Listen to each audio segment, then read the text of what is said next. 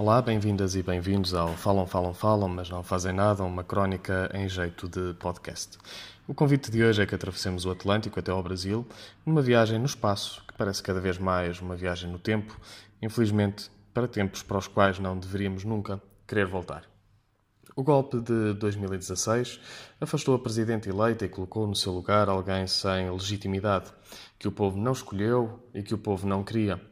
Alguém com um nível de aprovação baixíssimo, de cerca de 5%, e um nível de reprovação que não deixa margem para dúvidas, superior a 70%.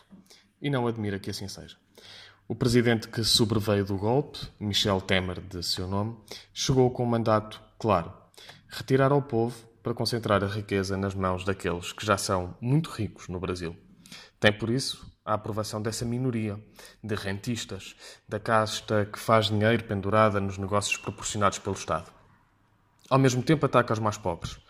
Corta nos apoios sociais, lança famílias na fome. Só num mês cortou a Bolsa Família a mais de 543 mil beneficiários.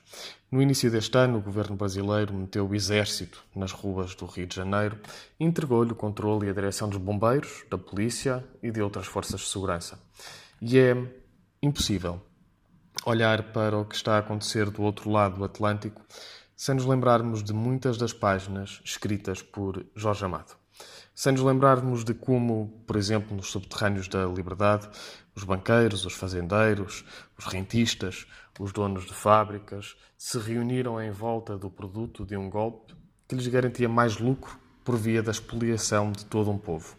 É difícil hoje olhar para o outro lado do Atlântico e não ficar com a sensação que o Brasil foi capturado por interesses particulares, mas que nele continua a existir bem mais precioso.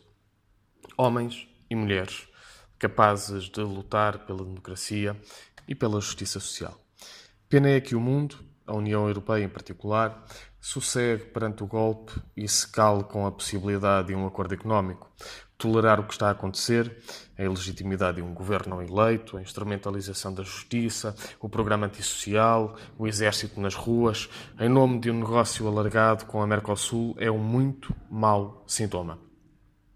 E deve fazer-nos questionar: estará o presente a reeditar o que Jorge Amado já escreveu? E era bom que não deixássemos que tal acontecesse.